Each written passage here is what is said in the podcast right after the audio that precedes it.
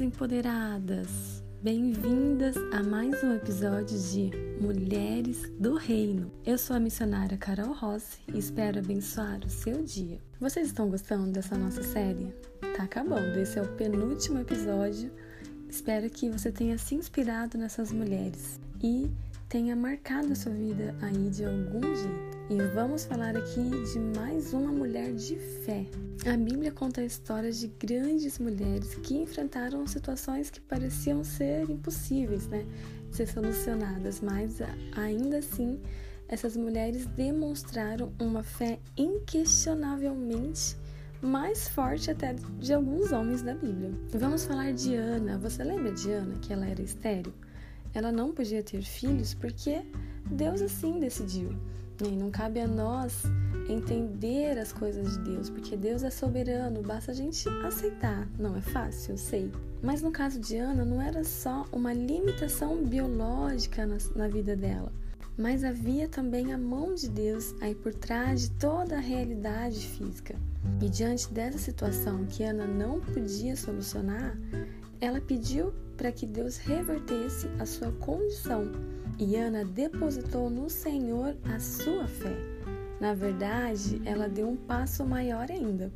Ela disse assim a Deus: Olha, Deus, se o Senhor me der um filho, eu te dou esse meu filho de volta.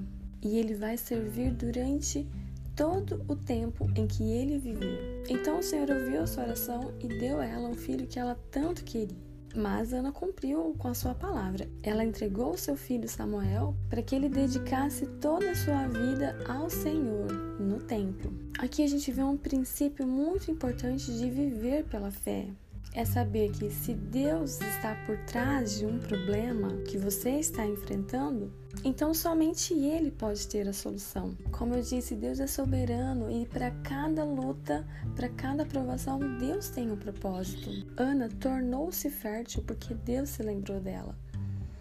Olha, ainda que a sua fé seja bem pequenininha, permita que as suas ações sejam grandes, dê passos grandes, um de cada vez, claro mas de passos que louvem ao Senhor, apesar do sofrimento que você está enfrentando. O que a gente pode aprender com Ana é que nós precisamos permanecer na palavra de Deus, mesmo quando a situação não fizer sentido algum, nem para você, nem para as pessoas à sua volta.